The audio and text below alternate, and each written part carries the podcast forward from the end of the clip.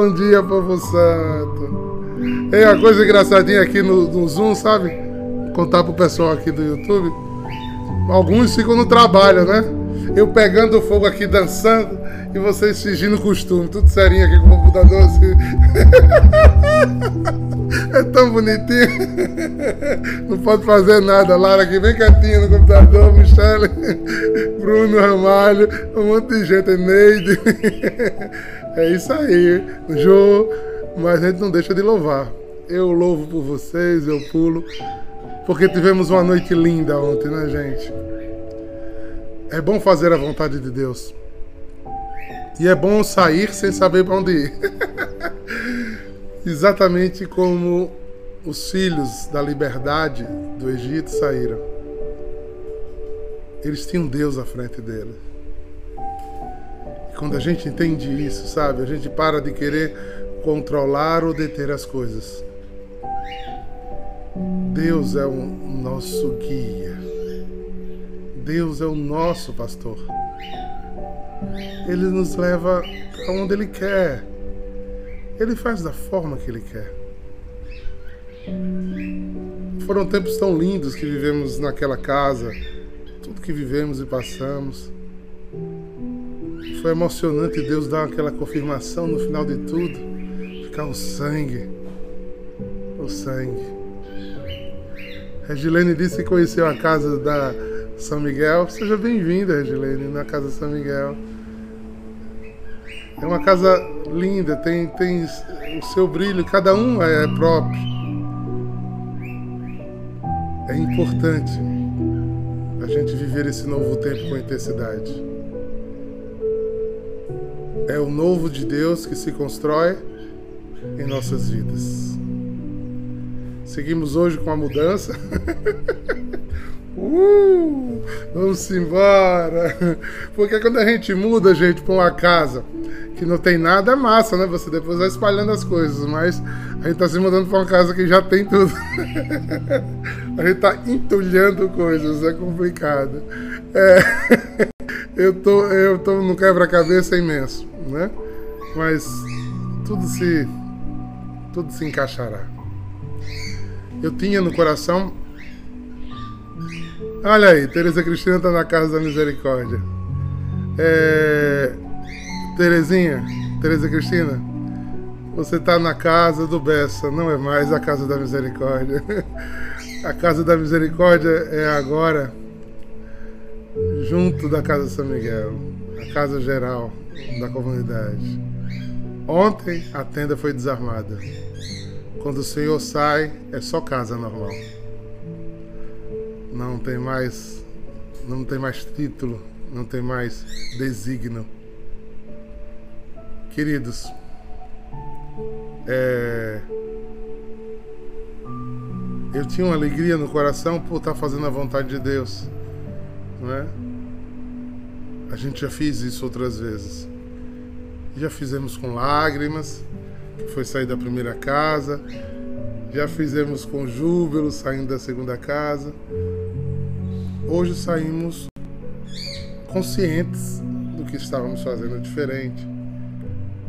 É, sabíamos que não tinha necessidade mais de ter aquelas duas casas ali. E Deus chamava uns a outras necessidades. Então nem estamos diminuindo, né? estamos só reorganizando. Isso dá trabalho. Mas vamos estudar a palavra, porque eu tenho uma mudança para fazer hoje. e, mas eu não queria deixar de fazer essa essa partilha, essa essa lexo com vocês porque foi lindo o começo da celebração, foi linda a celebração. E como terminou lá na casa de São Miguel, aquele povo pulando, louvando a Deus, foi lindo de se ver.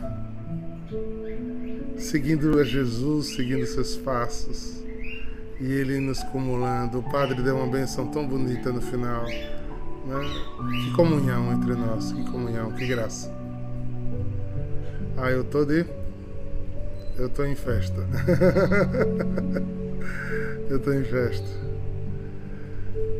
É isso aí. Mas hoje o Evangelho saímos do, do primeiro capítulo do discurso, né?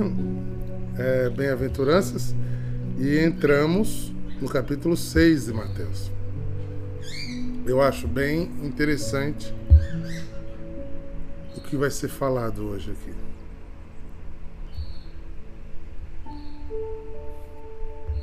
Mateus 6, de 1 a 6. Depois pula para 16 e 18. Aquelas composições que a igreja faz para que a gente fale o essencial para a necessidade daquele momento.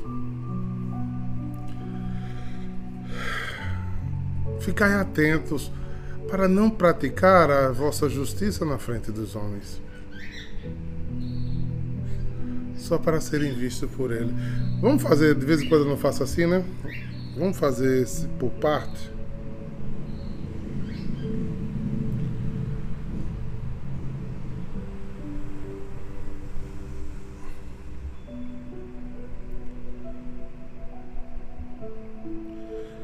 Eu tô mudando aqui a música que tem hora gozada. A música parece calma, mas ela não me favorece o raciocínio. Eu com música tenho essas coisas.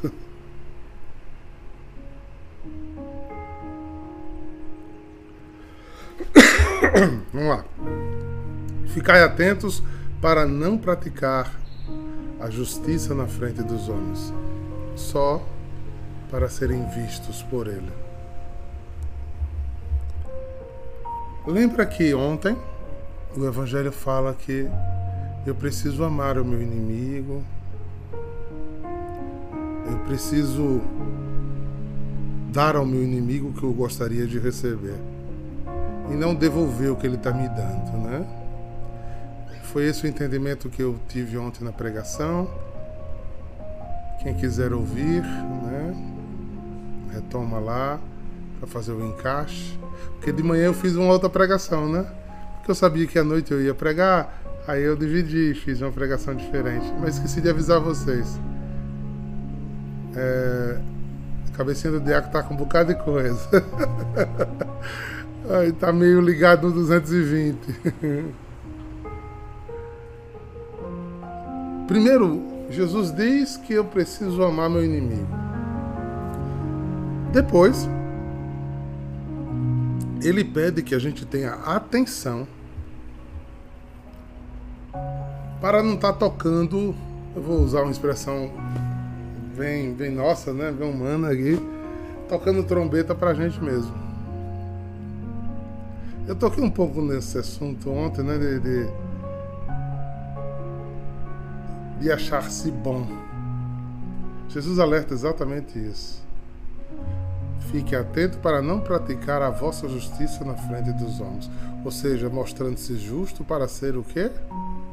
Aplaudido.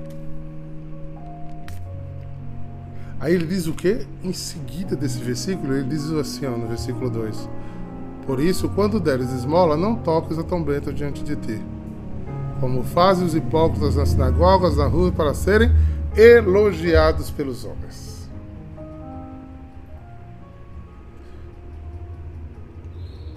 Faça as coisas para Deus e para seus irmãos, como quem está fazendo no na cozinha de casa. De uma forma muito simples. Temos dificuldade de fazer esse simples em Deus, né?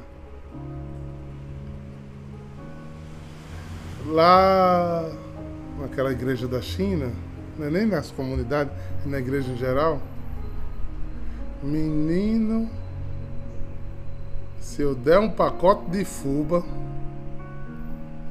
para o projeto de caridade que a Aline está organizando, que a Alice está organizando. E a Alice não disser no final da noite. Eu quero agradecer ao Diácono Eduardo que deu um pacote de fuba. Érica está se acabando de aqui. Mas é, isso na igreja da China acontece demais, né? Acaba dar um pacote de fuva, mas tem que estar. Tá. na internet, no, no Face, tem que no final do encontro ser louvado. Se não, meu amigo, é muita mágoa. A gente faz, não é? E ainda faz aquela de falsa modéstia que está dizendo aqui. Eu para não praticar a justiça dentro dos outros. Olha aí, olha o que eu não fiz, eu fiz para Deus, viu? Eu fiz para Deus. Mas gratidão cabe em todo lugar, né, cara? Fez, não. Se você tivesse feito para Deus, você não estava preocupado com elogio, não. Porque nada é oculto aos olhos de Deus. Nada. Nada é oculto aos olhos de Deus. Então, se a gente começar a fazer o que a gente faz para Deus. Antigamente, naquela comunidade da China, tinha um, um hábito engraçado. Quando o fundador daquela comunidade lá da China viajava, os membros da comunidade não iam na comunidade. O G. Você vai na comunidade por causa daquele, do fundador, é? Virgem Maria. Tá lascado. É, tá lascado. Que o fundador é, tá ficando cada vez mais velho e morre. Você trate de ir à casa de oração pelo motivo da tua salvação, viu? Não faça justiça para que os homens vejam. Conhece aquele antigo ditado? Quando o gato sai, o rato faz a festa? Não, irmãos. O gato continua na casa, ele não saiu, não. Você que pensou que o gato era errado. Preste atenção. Preste atenção. Observe o quanto a gente precisa entrar nessa sintonia para não estar tá caindo em humanidades, em mundanidades e perder o essencial. Quando Jesus está alertando aqui aos discípulos que não faça isso, é porque você vai ficar tão preso a coisas tão pequenas que tirará você do foco e do essencial. Daquilo que verdadeiramente transforma a tua vida. Tanto que, antes Jesus já disse, né? Se você quiser falar com Deus, entre no seu quarto. No seu quarto. Feche sua porta, seus olhos. E fale ao seu pai. Porque é seu pai que vê tudo que é secreto. Em outra tradução, tudo que é escondido. Em outra tradução, tudo que só ele pode ver. Te ouvirá o teu pai te ouve. Então você não precisa fazer as coisas para que os outros vejam.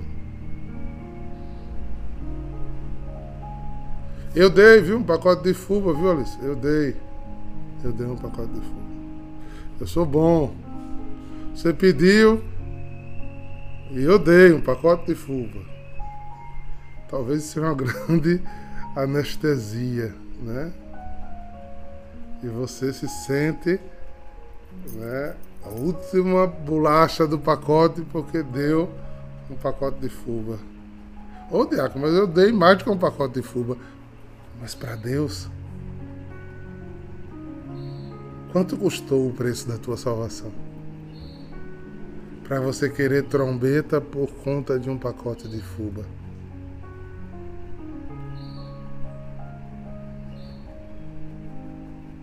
Pensem nisso.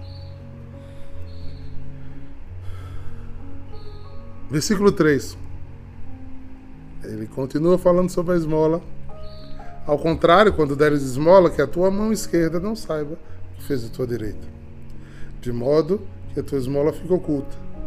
E o teu pai, que vê o que está oculto, te dará recompensa. Eu já perdi muitos doadores por conta de não tocar trombeta. Foi uma decisão difícil de tomar. Porque faz falta pra gente. Mas eu decidi não tornar a comunidade a comunidade do, dos agradecimentos por sobrenome.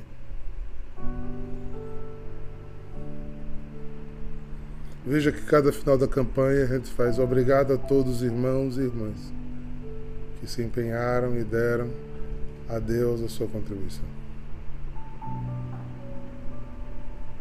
Não estou aqui para criticar agora nenhum outro, estou falando da nossa. Nenhum outro formato de se fazer. Mas nós decidimos ir por esse caminho. Não é o mais fácil. Nós não agradecemos sobrenomes.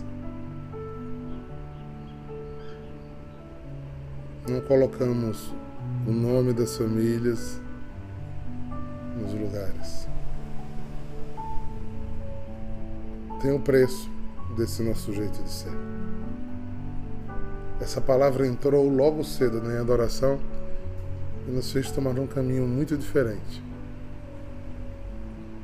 E cada vez eu bendigo a Deus o quanto Deus é fiel, mesmo a gente sendo desse jeito. Porque não agrada aos homens.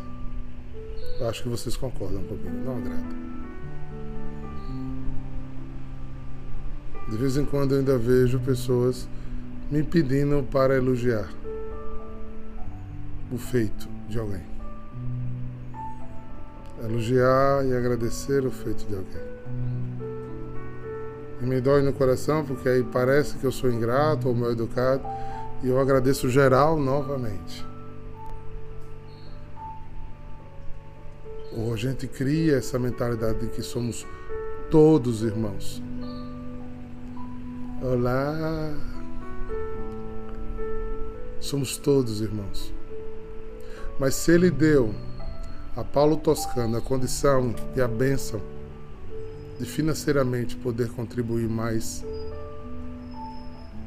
esse louvor deve ser dado por Deus a Paulo, porque foi Deus que deu a Paulo a condição dele ter mais do que Bruna Guimarães para ofertar. E não aos homens. Porque a contribuição, a contribuição de Tiago Bazer, digamos que ele só pudesse dar um real e a contribuição de Paulo Toscano, olha a inversão de valores aí, é, fosse de 10 mil mês, aos olhos dos homens, oh, aos olhos de Deus, igual, gente. Porque a, a Paulo, ele deu a. Foi ele que deu a condição, não é Paulo que tem deu para que ele servisse ao próprio Deus. Porque tudo, todo ser que respira foi criado para louvar o Senhor. Então os meus dons são de Deus. E se não for para servir a Ele, são meus. Então faz parte da minha latria, da minha adoração. Por isso não dá para amar a Deus e o dinheiro. Jesus fez essa correção em loco. Lembra daquela passagem? No sábado de manhã na sinagoga, Jesus pega os discípulos, bota tudo sentadinho na sinagoga e diz, olhem, observem. Os caras cheios da grana chegavam lá e pá! Dinheiro. Senhor, tô te dando tanto, tanto, blá, blá, blá, blá, e fazendo alarde, e o povo tocava o sino, lá, o alarido de louvor. Chega a pobrezinha de uma viúva uma moedinha, foi o exemplo que eu fiz aqui de Bacei e, e, e, Paulo Toscano. E deu lá escondidinha, né? Porque não sei se vocês sabem, era tão cheio de incenso as coisas nessas sinagogas que tinha os cofres. Quem dava mais, o cofre era perto do altar. Quem dava menos era no meio e o pobre dava na porta. Porque não ia ser nem, nem, nem citado. E Jesus usa uma expressão, né? Quem sai daqui agradando a Deus? Eita! Quem é que sai daqui agradando a Deus? Aquele rico, ele diz na passagem, você lembra dessa passagem, né, gente? Aquele rico deu o que sobrava. Mas essa viúva deu o que ela tinha para viver.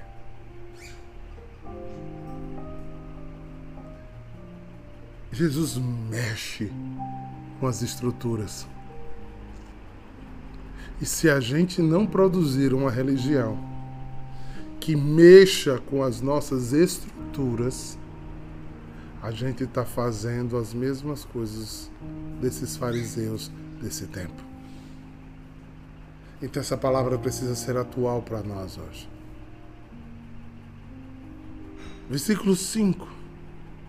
Quando orardes, não sejais como os hipócritas que gostam de rezar de pé nas sinagogas, nas esquinas da praça, para serem vistos. Na verdade, eu vos digo, eles já receberam sua recompensa. Ao contrário, quando tu orares no teu quarto, fecha a porta, o que eu te disse agora.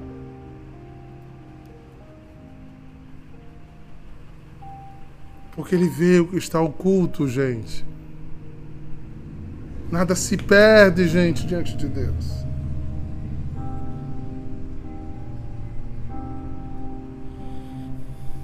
precisamos observar que Deus tem essa delicadeza. Então, sem elogios. Segundo, porque eu não faço para os homens, eu faço para Deus. Segundo, a minha oração mais profunda, ela é oculta. A minha oração externa, ela é comunitária, ela é testemunhal. Mas a oração mais profunda, ela é oculta. Repito o que Paulo diz lá em Romanos: Não sabeis que sois templos do Espírito Santo? Que o Senhor habita em ti? Então, se ele habita em ti, não é para fora Veja, ontem eu pedi que a gente levantasse os braços o mais alto que puder e louvasse a Deus. A gente louvou aonde? Cada um pegou um microfone e louvou? Não. Louvou no coração. Porque Deus escutou ali naquela hora cada coração. Nós estávamos unidos e reunidos no nome dele e ele estava para ouvir a cada um. Ouvir a Tiago, ouvir a Duda, ouvir a Tatiana, ouvir ouvi a Maria, ouvi a Emília, ouvi a Érica, ouvi a cada um. É interessante a grandeza de um Deus que se torna micro e se torna macro. É macro na reunião da igreja, é micro na nossa intimidade. E às vezes a gente se perde nessa oração, né? A gente no macro fica meio disperso. E no micro não quer rezar, porque parece que Deus não está lá. Deus está lá sim, viu? É, é tipo religioso, né? Aí, as irmãs que estão aí me ouvindo, os irmãos estão me ouvindo aí. Tipo religioso quando tira férias não reza, porque tá sozinho. Oxê! porque os irmãos de votos, eles têm a obrigação de. Eles fizeram um voto de rezarem a liturgia das horas, né? Pela igreja, pela, pelas necessidades do Santo Padre, do Bispo é, pela comunidade em adoração. Mas ele tá sozinho, ninguém viu. ninguém viu! é sério! É sério que ninguém viu? Você não entendeu nada, inocente ainda. Você não entendeu nada. Porque às vezes você está na oração coletiva e sua cabeça está na China. e às vezes você está sozinho, até fazendo uma tarefa até trabalhando com umas meninas que estão aí, com a Ana Paula, como Neide, como Lara e tantos outros. E o coração está orando. Profundamente em oração. Ah, irmãos, a gente nunca está sozinho, nunca. A frase que a gente saiu ontem atrás de Jesus foi: Caminharei contigo sem saber aonde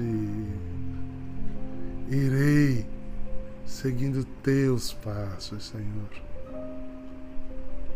Eu não estou sozinho. Você não está sozinho.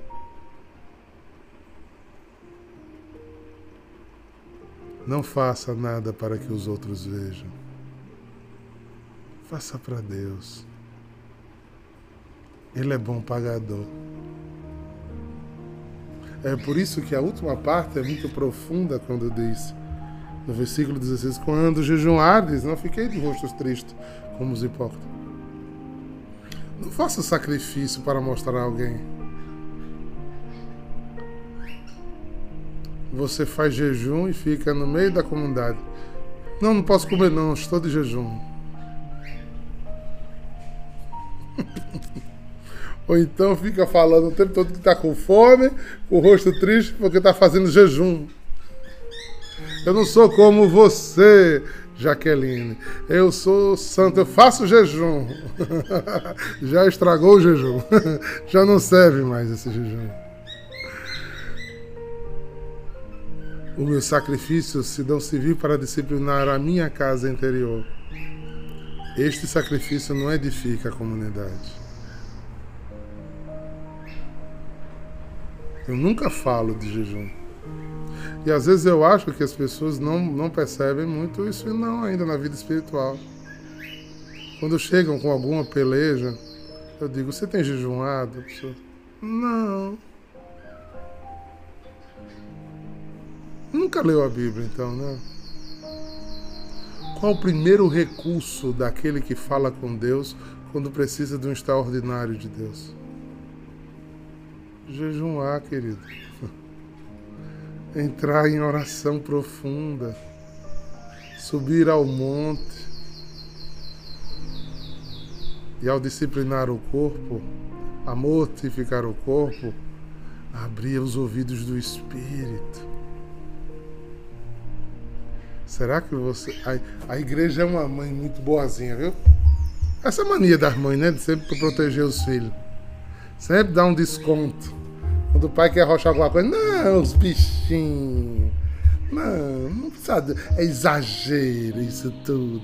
Olha, a mãe igreja faz a mesma coisa com vocês. Um ano tem 365 dias, a igreja só pede dois dias de jejum.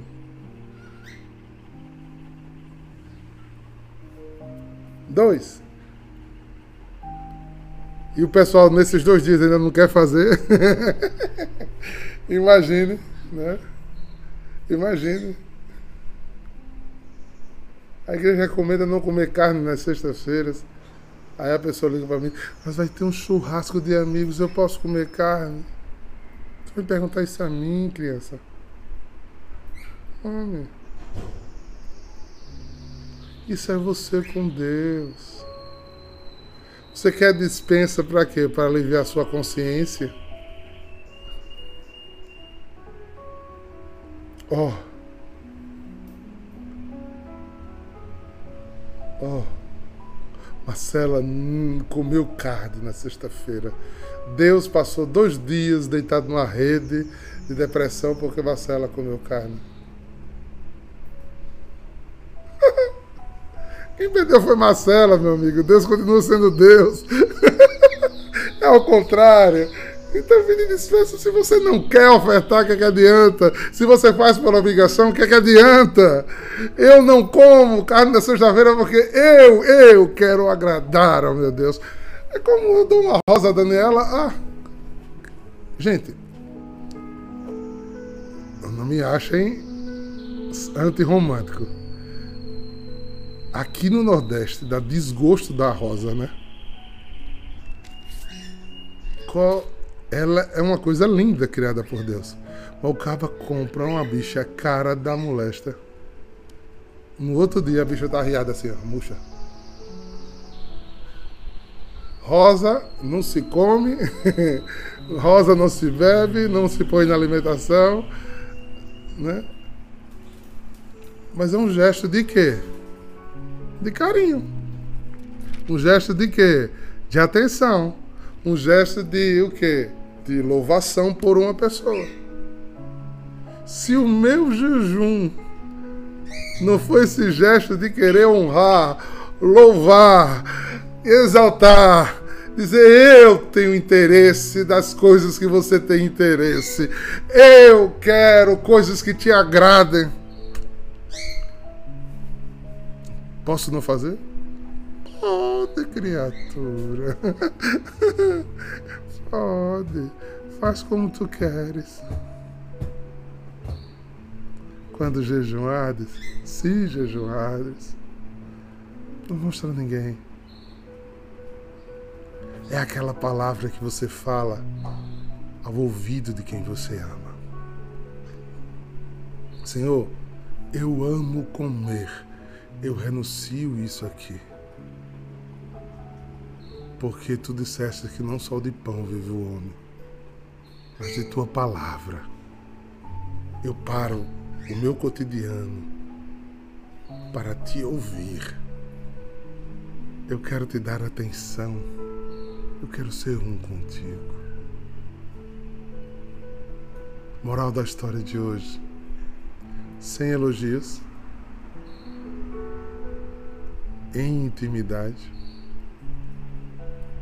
e em disciplina. Se agrada a Deus. Quem tiver ouvidos, que ouça. Quem tiver olhos, que veja. Como anda seu caminho espiritual e aonde você quer chegar.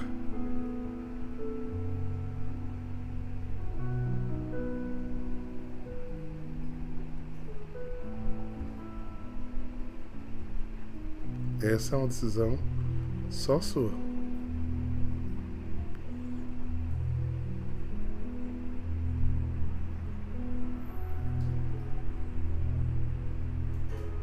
Pense nisso.